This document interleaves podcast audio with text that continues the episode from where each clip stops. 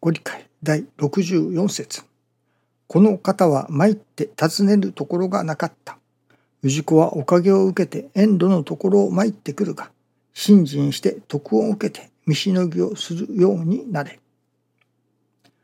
お取り次ぎを願い、お取り次ぎをいただいて帰る。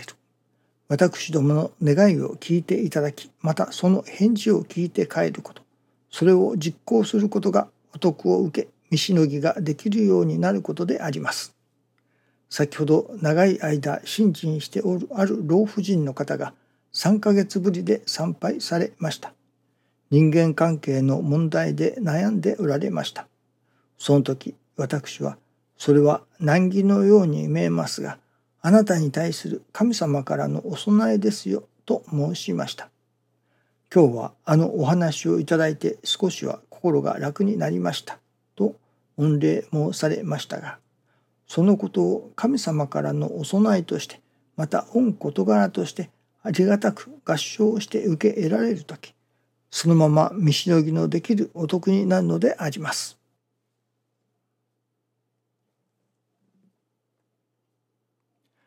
その事柄を御事柄としていわば神様が私どもにくださった事柄としてありがたく受け得られる時と。その時がお得をいただけれるのだと。それは別の言葉で申せば泥の心ということになりますね。私どもが助かっていく。人が真に助かる。それは泥の心になることだと。いうことですけれども。私どもが信心をさせていただく。その今朝いただきますのはその人間が信心をする。まあこれは今 AI というものが人工知能ですか。これが随分と世間をにぎわしているというか取り沙汰されておりますがその果たして AI は信心をするだろうかと思いますね。まあとても人間は信心をいたしますが AI がいわゆるコンピューターが信心をするようになるだろうか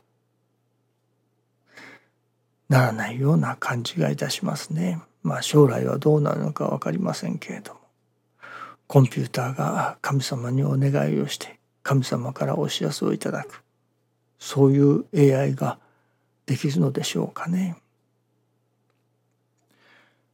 まあ現時点では信心をするということはやっぱり人間の持つ一つのまあ何と言いましょうか特徴というのか特権というのかそういうものでもあるように思いますね。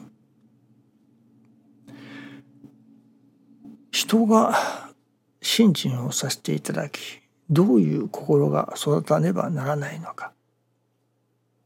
信心をさせていただいてもその内容が私どもの身よく身勝手ないわば牙城牙欲の願いといったようなもの私利私欲を満たすためにする信心。そういう自分の願い事が叶うことだけを求めての信心であるならばこれは誠の信心とは言えませんしそういう信心がどれほど育ったからといって人類が真に幸福になる助かるということにはつながらない世界の真の平和にはつながらないと思いますね。私どもの信心の焦点もちろんそれは私どもが伝えるということにおいてもその焦点が間違うと。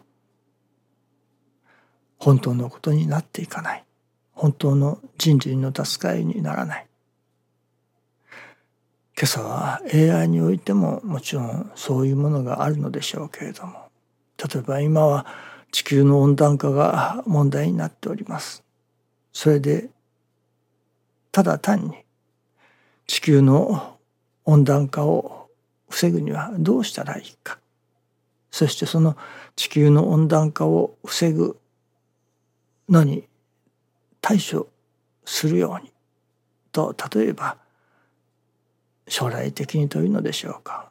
AI に命じたといたしましょうか。地球の温暖化を阻止せよというわけです。さあどういう結末になるだろうか。それはまあ簡単に想像ができますね。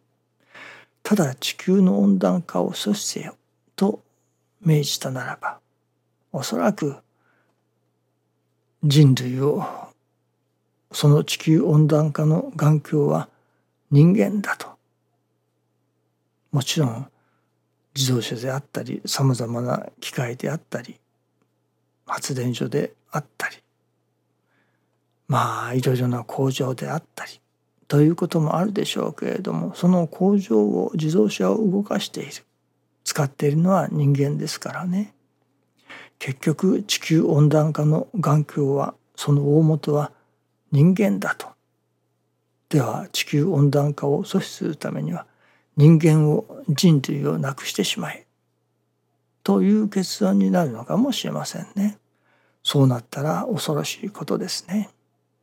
AI が人類を滅亡させようとすることでしょうね。これは命じ方が間違えているからですね。そういう間違った命令を AI に出さないとも限りませんからね。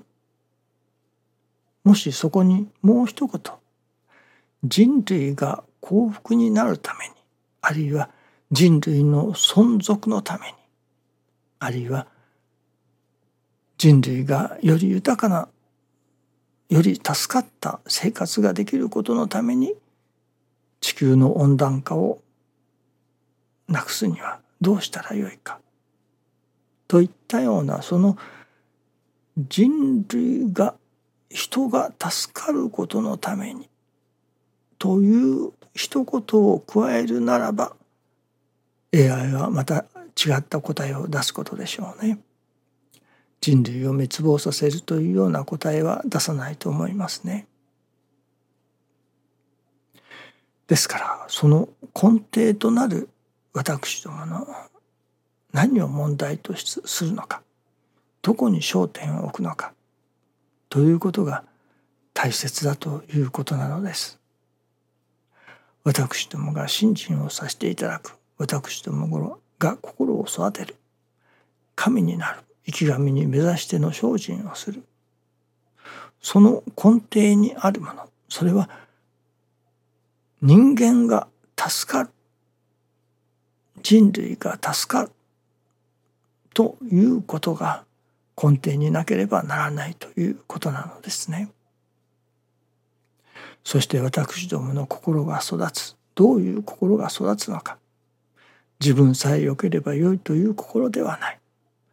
人の幸せを願う心。人の助かりを願う心。師匠が